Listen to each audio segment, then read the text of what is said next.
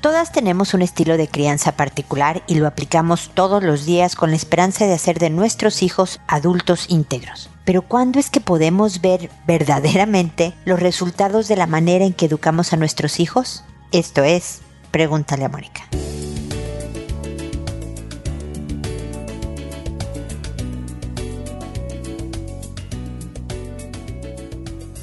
Bienvenidos amigos una vez más a Pregúntale a Mónica. Soy Mónica Bulnes de Lara. Como siempre, feliz de encontrarme con ustedes en este espacio que espero no desilusionar.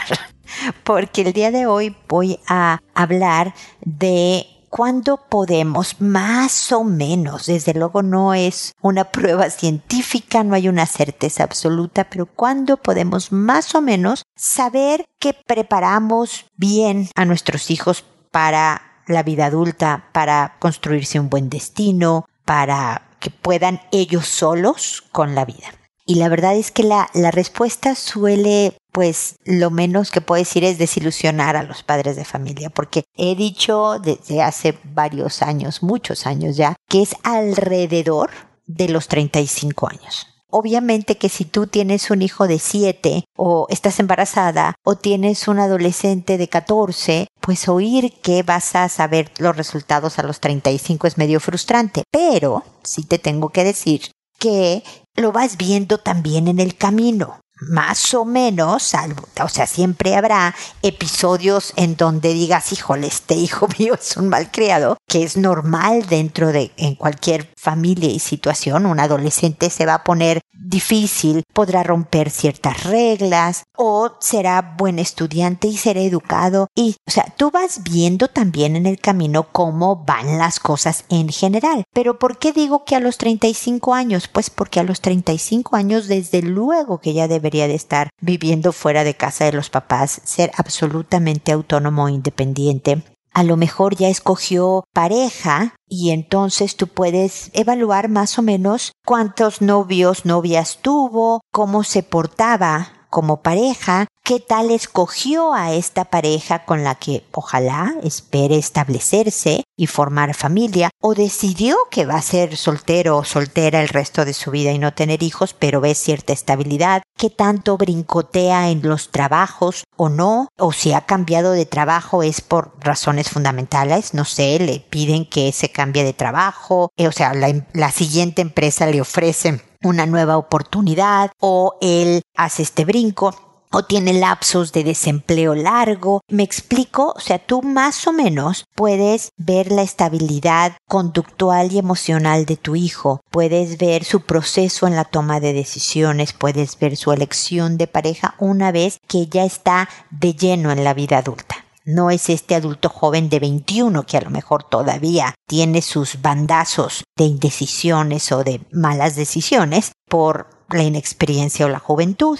Desde luego no es este adolescente que todavía brincotea con bastante inestabilidad emocional, etcétera, a pesar, repito, que durante tu crianza vas a ver resultados. Así que aquí el mensaje es estar bien atentos de las señales de alerta que durante el camino tenemos, las buenas y las malas. Fíjate que es responsable. ¿no? Cumple con las tareas, ya las hace solos, pues yo siempre he dicho que aproximadamente para durante la primaria, durante la educación básica, en los primeros años de primaria, el niño debe de hacer su tarea él solo, que nunca los papás se la hagan que más bien cuando sepan que no hizo la tarea, entre todos afronten el hecho de que va a tener una mala calificación, de que va a bajar el promedio o incluso que va a repetir una materia o que reprobó una materia por estos momentos de irresponsabilidad y ajustar mi estrategia educativa. No se trata de eternamente estar regañando al hijo, sino ver qué está dando resultado, cómo, de qué forma, qué particularidades necesita este hijo, porque ustedes saben que cada hijo es un mundo y que debemos de hacer los ajustes con uno y con otra y con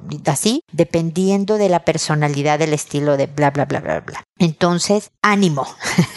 Verás los resultados. A pesar de que, bueno, a los 35 lo viste muy bien, pero a los 40 pasó algo que lo desubicó. Bueno, pero en general, si tiene buenas raíces y tiene buenos fundamentos y principios educativos, formativos dados en casa, los hijos salen adelante, unos con más tropezones que otros, pero son buenas personas, son autónomos, saben hacer familia, son respetuosos y, buenos ciudadanos. ¿Me explico? Entonces, a pesar de que la vida da muchas sorpresas y de que debemos de esperar muchos años a ver más en concreto qué tan fui como educadora, todavía tienes en tus manos para hijos más pequeños el hacer los cambios que ayuden a tener mejores resultados aún.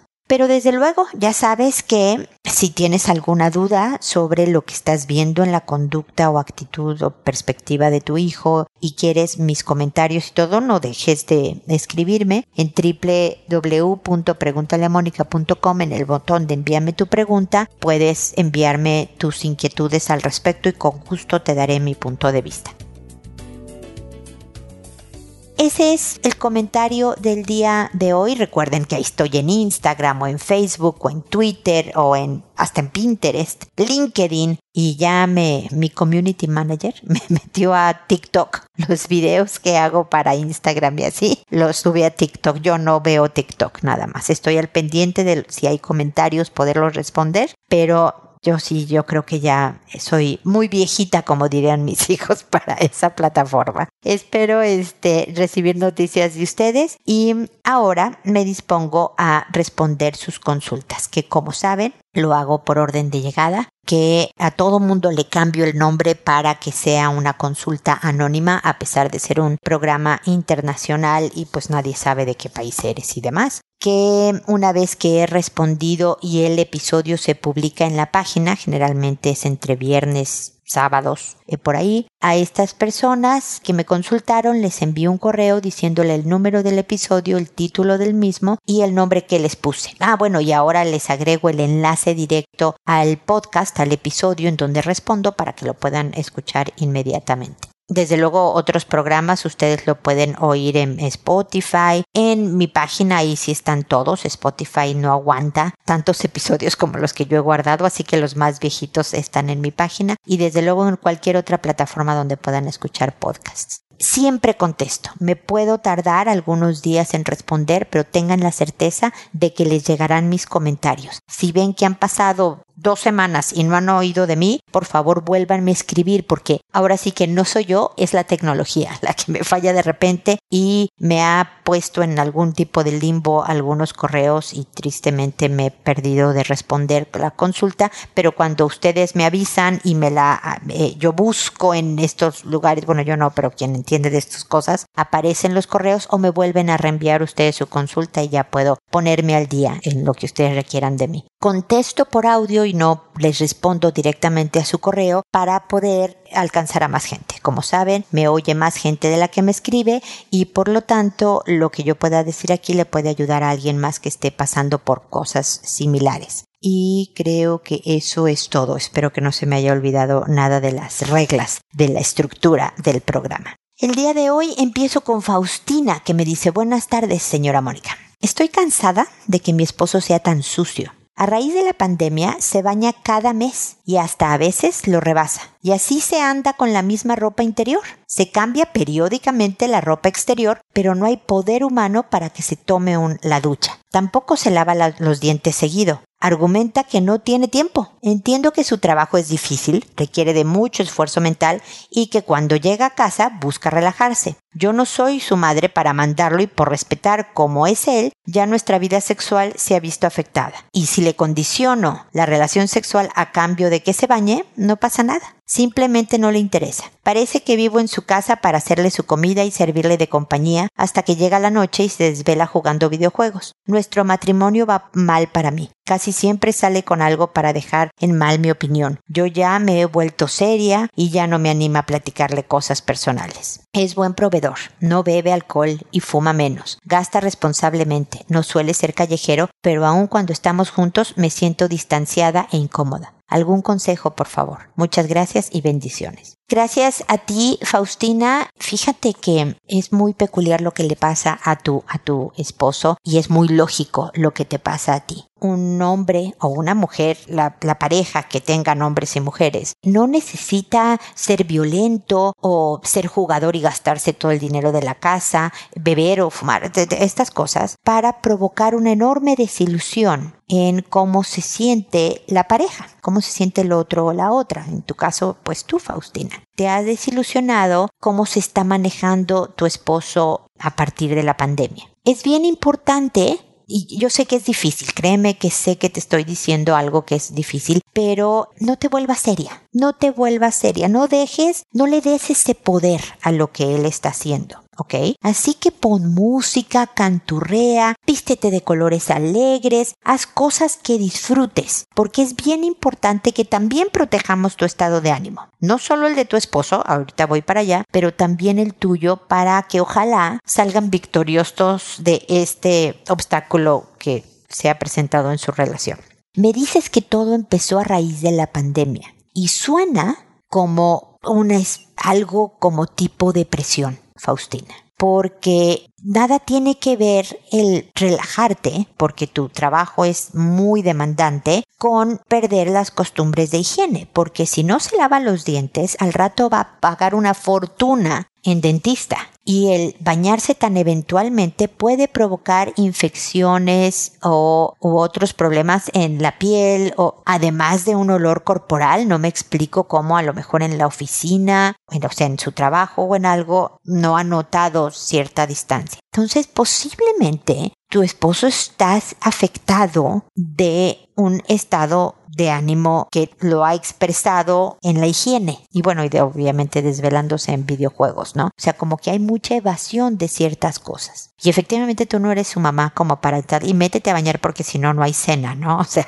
ya, ya está grandecito el muchacho. Pero si es algo que me inquieta, que no creo que lo haga por molestarte a ti, sino que es, pero te molesta desde luego, y es algo que no le está haciendo bien. Se me ocurren varias ideas, Faustina. Tú dime si te parecen absurdas, si te funciona algunas, y por favor no dejes de responderme para, para acompañarte en esto. Pero, a ver, primero, ya en plan, déjame lucho por mi matrimonio, déjame trato una estrategia, a ver si es chicle y pega, como decimos en México, invítalo a bañarse juntos un día. Un día dile, oye, ¿sabes qué? No me alcanza una parte de mi espalda que hace tiempo que me quiero tallar. Vente, vámonos a la ducha, a la regadera, como decimos en México, juntos y a ver si un panorama distinto, juguetón, seductor, todo esto le interesa que ojalá termine en una muy divertida sesión de relaciones sexuales, de bañarse y reírse un rato, con música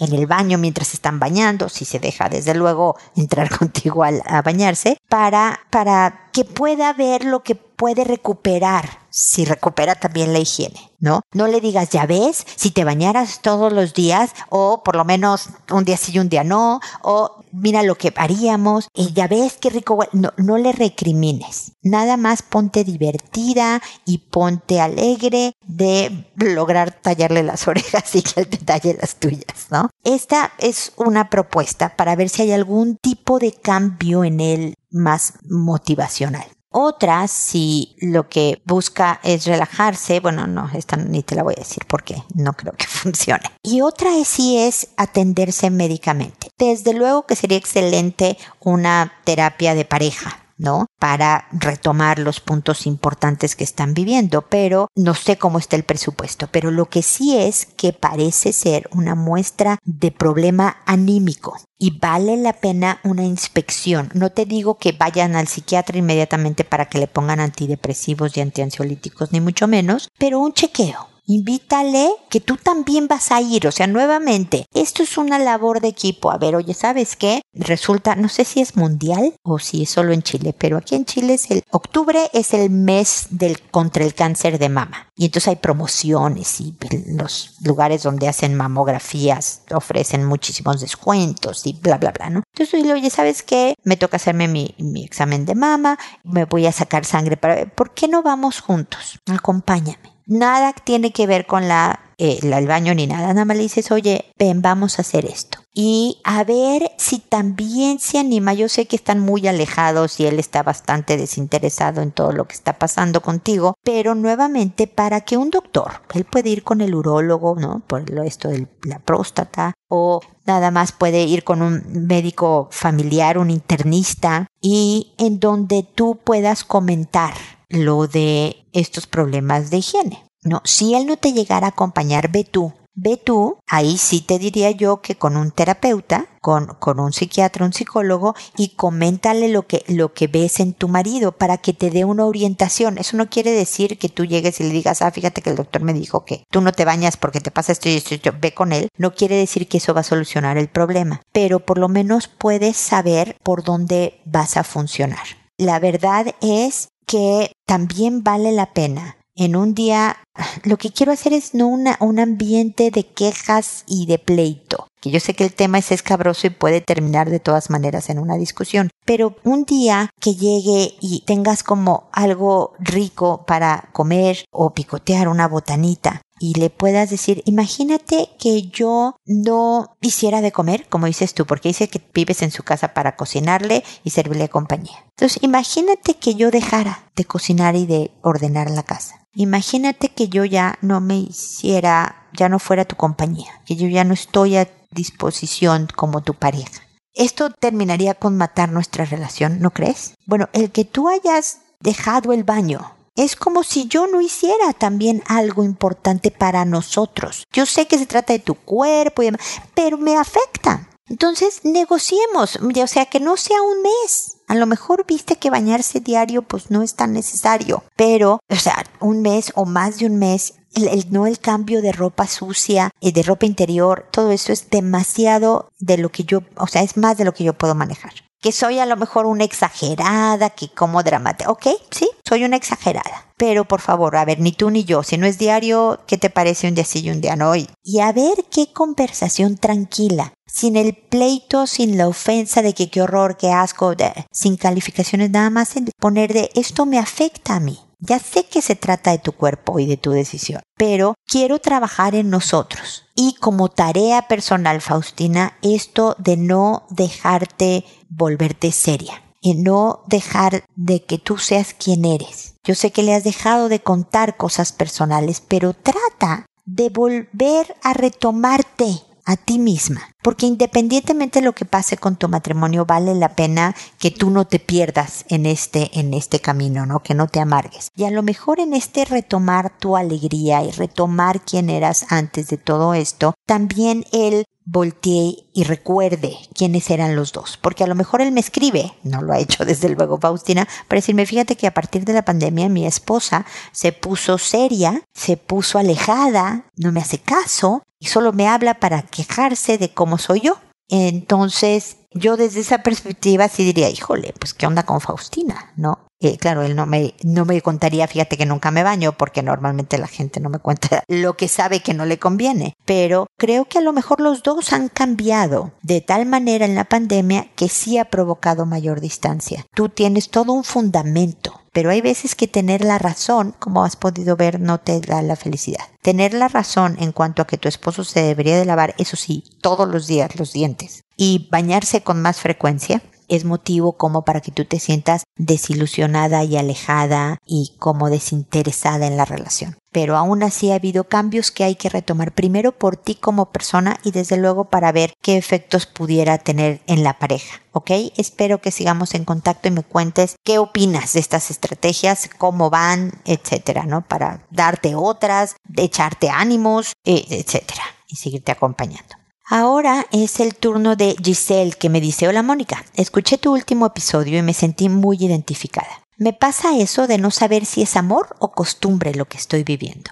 A veces quiero separarme y lo he intentado. Es echándolo de casa, pero él no se va. Si bien agradezco que no vivimos ningún tipo de violencia, ya es insostenible que hace meses que no trabaja y tampoco se esmera por buscar. La única que trabaja soy yo. Pero todo esto me cansa, me frustra y no me hace feliz. A veces nos desquitamos con nuestros hijos sin pegar ni insultar, pero con poca paciencia. La verdad no sé lo que quiero para mí. Sí para mis hijos, felicidad y estabilidad, y sé que no se las estamos dando. Y mi niño de 12 se da cuenta de todo. A veces quiero seguir apostando a mi familia y a veces quiero seguir sola con mis hijos. Para mí, la plata no lo es todo, pero no quiero que a mis hijos les falte nada. Además, ¿qué ejemplo y qué mensaje les estamos dando? Que es más fácil no luchar y recibir limosna, por así decirlo. En las anteriores intentos de separaciones, mi niño de 6 ha sufrido y me culpa de que soy la mala y eso duele. Tengo que rescatar que él se ha puesto en el rol de ama de casa y nos ha cumplido, pero no alcanza. Gracias por permitirme desahogarme, pero ya no sé qué hacer. Lo quiero, pero ya no como hombre, ya no siento deseos. Creo que solo es lástima por lo que tuvimos y estamos perdiendo.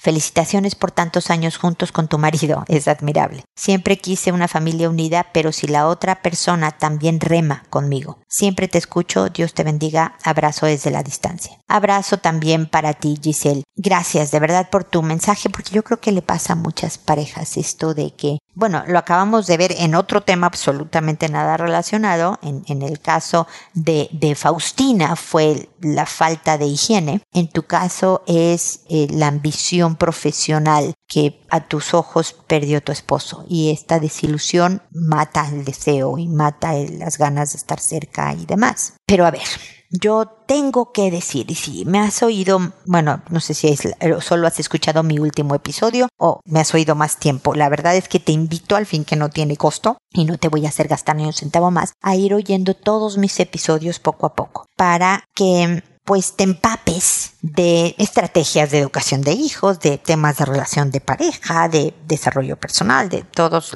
las cosas de las que yo hablo sin parar, pero que también te puedan ayudar en un momento dado en tu plan personal de vida. Y la verdad es que cuando empezamos una familia, cuando empezamos una relación de pareja y nos casamos y entonces o formamos una familia con nuestra pareja o como sea, tenemos expectativas yo voy a trabajar, él va a trabajar, vamos a salir adelante, todo va a estar maravilloso. Y la vida da, como has podido ver, 50 mil vueltas, ¿no? Y resulta que de repente tu esposo se ve sin trabajo y toma el rol de dueño de casa, como dicen aquí en Chile, ¿no? Tú dijiste ama de casa, que es el término más eh, mexicano, este, eh, y me imagino que de otros países de Latinoamérica también, pero él se hace cargo de la casa y los temas familiares que no es un trabajo fácil, que no es un trabajo tradicionalmente masculino, digámoslo así, por lo menos en el mundo, en generaciones anteriores, en Latinoamérica todavía hasta ahora, ¿no? Porque es bien sabido que en Latinoamérica tres cuartas partes del trabajo de la casa todavía lo hacemos las mujeres. Y nosotros nos quejamos de la poca participación masculina, pero cuando un hombre es el que se queda en casa y la mujer es la que trabaja, pasan casos como el tuyo en donde, ¿no? Fíjate que me gustaría que él también trabajara. Sé que tú me has dicho, porque me dice, no alcanza. Mónica, no es que yo quiera que él sea el hombre eh, de trabajo ¿no? Y yo, entre los dos, a lo mejor hagamos la casa. Es porque no nos alcanza el dinero. Pero, y te entiendo, y eso es bien importante y hay que hacer cosas al respecto porque pues obviamente con el dinero hacemos todo lo que necesitamos para nosotros y para nuestros hijos, pero tú lo que me dices, lo que quiero para mis hijos es felicidad y estabilidad.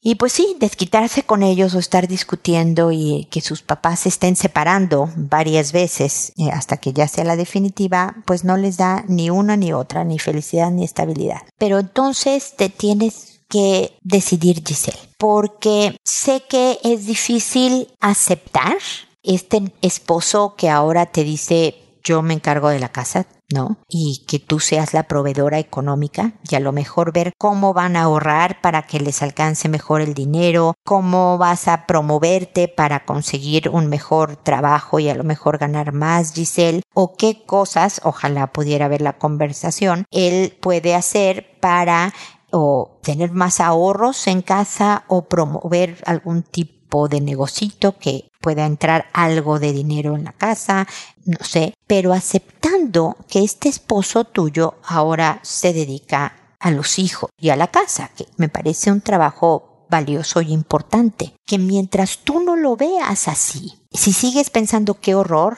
no trabaja, me desilusiona, no me atrae como hombre, siento que tiró la toalla, que está recibiendo limosna, como si el dinero que tú ingresaras se lo regalas sin él no hacer nada. Y no es así, Giselle. Él está haciendo cosas no remuneradas. Tristemente, yo siempre he dicho que el trabajo de la casa debería ser pagado también. Pero, pero hace.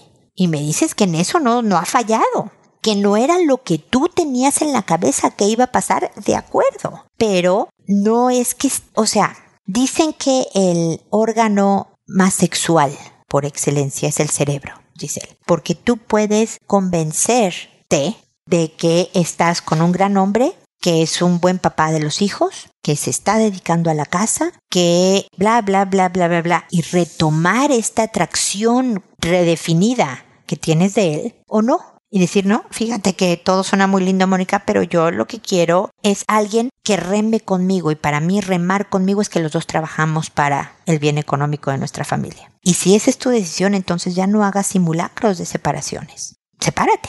Y porque para tus hijos el, bueno, ahora sí, ahora no, ahora sí, pero volvemos, pero eh, eh, es de verdad mucha inestabilidad que no les hace bien. Y a ti anímicamente también puede estarte haciendo mucho daño. Pero mi recomendación, Giselle, yo siendo pro familia, como te digo que si me escuchas a lo largo de estos más de 15 años, casi 16 de hecho, que llevo con este programa, parece que tienes un buen hombre en la casa y que como todos buenos hombres y todas buenas mujeres tenemos cortedades. Yo creo que ese no es un término adecuado, pero permítemelo por favor. Es decir, quedamos cortos a veces en lo que le hubiera gustado al otro que tuviéramos. Yo estoy segura que con todos mis 31 años de casada, Giselle, estoy segura de que a mi esposo hay cosas, y te las podría nombrar, que no le encantan de mí, que le hubiera gustado que fueran distintas, que dicen, China Mónica, le faltó esto. Y yo te puedo también nombrar cosas que siento que él quedó corto que me hubiera gustado que fueran diferentes. Y cosas importantes, Giselle, no creas que, ay, fíjate que Mónica tiene el pelo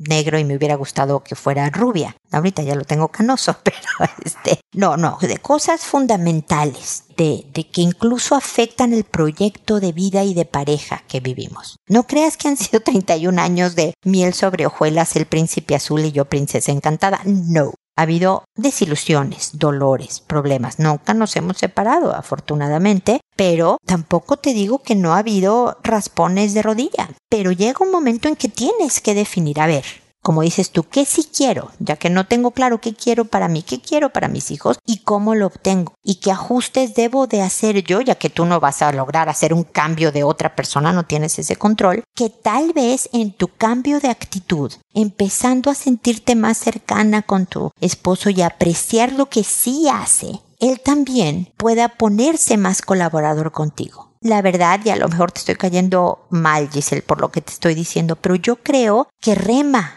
contigo, nada más que no rema de la forma que a ti te hubiera gustado. No rema con los remos del color que te hubiera gustado. Tú tenías otro plan y no salió. Entonces ahora depende si estás dispuesta a reformular el plan juntos o tomar una decisión drástica y encontrar tu propio camino remando sola. A lo mejor nada más con el apoyo económico ¿no? De alimentación o como se llame la pensión alimenticia para los hijos, pero sola y lidiando con los hijos por lo que ha sufrido tu pequeño y seguramente tu mediano, no, no es tu mediano, tu grande, tienes dos, el grande y el chico, los dos han atestiguado lo que ha pasado a los papás y no les ha sido fácil. Toma la mejor decisión para tu vida. Eso es bien importante, Giselle, porque tú eres la que lo estás viviendo. Pero ojalá me comentes qué opinas de lo que te estoy diciendo y me permitas acompañarte en este proceso para que tomes la decisión que tomes, pero que lo hagas en las mejores circunstancias para ti y para tus hijos, para la pareja también. ¿Ok? Espero que sigamos en contacto. Y finalmente está Holly que me dice, Mónica, gracias por prestarnos este servicio. Tu acción, tus palabras, mucho me ayudaron en momentos de soledad y angustia. Muchas gracias, Holly, a ti por tan amables palabras. Viví una linda relación de un año con alguien que parecía el amor de mi vida. Sé que quizás parezca muy idealizada la relación, pero verdaderamente sentíamos, al menos eso decíamos, que teníamos una conexión de almas. Mi expareja tiene dos hijos de madres separadas. Tuvimos una conversación seria cuando nos conocimos porque yo sí quería tener hijos y él no. En ese entonces corté la relación, pero él insistió. Dijo que deberíamos tratar, que no se iba a cerrar a tener otro hijo. Le dije que bien, que entonces dentro de un año volveríamos a hablar del tema. No lo estaba planeando para ahora, pero tampoco tomaba pastillas, ni él se cuidaba. En realidad nunca se cuidó. No parecía actitud de quien no quería tener más hijos. Y él siempre supo que yo no tomaba pastillas. Resulta que me quedé embarazada y cuando le conté, su reacción fue la cosa más cruel que he vivido en mi vida. No solo me manipulaba para que abortara, amenazó con no reconocer al hijo o hija, no estar, no cumplir con nada. Y así fue. Me dejó sola. Me dijo que yo no le iba a cagar la vida. Le dije pues que iba a seguir adelante y no me arrepiento de mi decisión, pero he pasado por momentos de mucha tristeza y angustia. Salir de su casa. Estoy desempleada y sin cobertura médica. Por suerte tengo amigos que me ayudaron y me apoyan. El próximo mes empiezo a trabajar y al fin podré salir adelante. Pero he tenido crisis de ansiedad, muchos miedos, mucho dolor. No quiero pasar esa angustia a mi bebé y me esfuerzo por tratar de estar bien, comer lo más sano. Pero confieso que es muy difícil. No hay un día que no llore, que no lamente la situación. Además, a todos les está diciendo que terminamos por problemas de convivencia. A la semana que salí de su casa empezó a salir con varias mujeres. Siento como que conviví con un desconocido me duele su abandono y siento que repito la historia de mi mamá y mi bebé, la mía. Quiero tener fuerza para no dejarle un problema emocional, que no se sienta rechazado o rechazada. Me duele mucho la actitud de mi expareja. En el día que le conté que estaba embarazada, en la mañana me había dicho que me amaba y luego actuó así. Me sentí abusada emocionalmente. Quizás lo que siento es apego, no lo sé. Siento una mezcla de sentimientos. Es horrible que alguien a quien más amaste haya sido quien más te dañó. Lo amo y lo odio a la vez. Su actitud me repugna, más aún cuando supe que actuó así antes con las madres de sus otros hijos. Me siento engañada, ilusionada, como si desilusionada me imagino, como si me hubieran vendido un cuento. A veces me siento impotente y culpable, pero ese embarazo fue todo lo que pedí al universo por mucho tiempo. Quiero tener a mi bebé, solo deseo estar bien y sacarlo a él y a la situación de mi cabeza. Un abrazo a todas las mujeres que están pasando por algo así. Gracias por tu apoyo, Mónica. Un abrazo fuerte. Mi querida Holly, yo también a la distancia te abrazo eh, muy muy fuerte para que pronto te sientas mejor para ti, para tu hijo que viene en camino. Has pasado por una situación horrible y yo creo que lo que estás viviendo es un duelo. Estás de luto. Tu relación y tu plan de vida se murió cambió por completo y, como dices tú, quien más has querido te lastimó como ninguna otra persona en la vida te había lastimado. Entonces, lo que estás pasando es normal pero eso no quiere decir que te debas de quedar ahí. Vamos a sugerirte varias cosas. O sea, de entrada es perfectamente normal que llores, que te enojes, que sufras, o sea, que pases por y luego que te dé una alegría tremenda estar esperando este bebé y, o sea, pasar por todas las emociones en, deja tú en un día, en 15 minutos, es parte de haber perdido esta ilusión de este proyecto que tenías planeado para ti tú y tu pareja. Date tiempo, pero es bien importante que te levantes todos los días, por ejemplo, aunque no tengas ganas, que te, hablando del higiene, ¿no? Que te bañes, te pongas bonita, te, ¿no? Te arregles como a ti te guste y salgas y hagas cosas. Eh, el movimiento, la actividad, el tener pendientes durante el día. Me da mucho gusto que ya vayas a empezar a trabajar o ya estés trabajando. A lo mejor ya para cuando te estoy contestando tú ya empezaste a trabajar. Todo esto te genera reacciones químicas, hormonas de bienestar en tu organismo que le hacen bien a tu bebé y te hacen muy bien a ti anímicamente. Te vas a distraer. Muchas veces no vas a tener muchas ganas, pero vas a seguir adelante. Entonces no dejes de, de funcionar sigue llorando a ratito, se vale perfectamente, es normal, estás de duelo, pero opera, por lo menos si el, sentimiento no te está acompañando, sigue operando, haciendo cosas que te ocupen en el día. Esto que voy a decir a continuación lo digo para el resto de las mujeres. Por favor, investiguen cuando alguien empiezas a andar con alguien que ya tuvo dos hijos con dos mujeres distintas. Investiguen las verdaderas razones por las que terminó cada relación. Vayan a hablar con estas madres separadas con las que tuvo hijos, por ejemplo, para que no solo tengas la versión de él, un poco en precaución de lo que te pasó a ti. Porque como has podido comprobar, este es su modo operandi, ¿no? Le dice a las mujeres lo que quieren decir y a la hora de que viene un hijo en camino las trata como, bueno, las maltrata, lo voy a dejar. Pero, pero este es una, un mal hombre.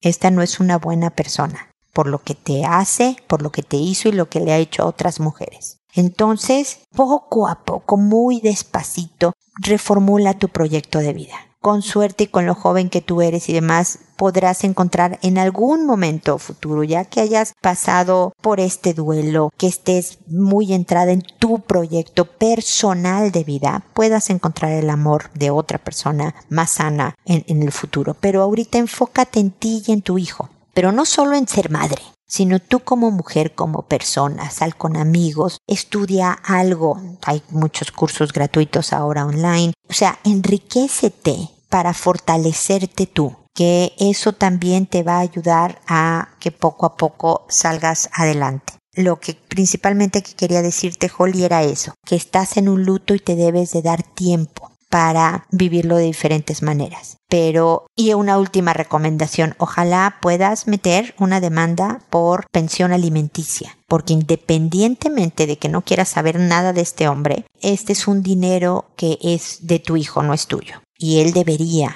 de ser responsable o por lo menos lo deberían de obligar a ser responsable de las consecuencias de sus actos. Entonces, esta es una sugerencia, desde luego tú decide lo que quieras hacer, pero por favor, vuélveme a escribir para seguirte animando y acompañando en todo tu embarazo y en esta retomar un nuevo camino. Fue terrible lo que has vivido, lo lamento muchísimo, pero sé que, bueno, un hijo es una enorme motivación, pero tú misma deberías de ser tu enorme motivación para que te refuerces y seas más sabia y más fuerte, perdona la redundancia, después de esta terrible experiencia. Que, que con el duelo vas a pasar todavía unos meses sintiéndote mal, brincoteándote entre emociones, pero poco a poco vas a ver cómo retomas la paz y la alegría de vivir, ¿ok? Espero que sigamos en contacto y espero, amigos, que nos volvamos a encontrar en un episodio más de Pregúntale a Mónica. Y recuerden, siempre decidan ser amables. Hasta pronto.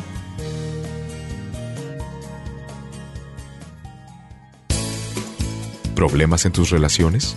No te preocupes, manda tu caso, juntos encontraremos la solución. www.preguntaleamónica.com Recuerda que tu familia es lo más importante.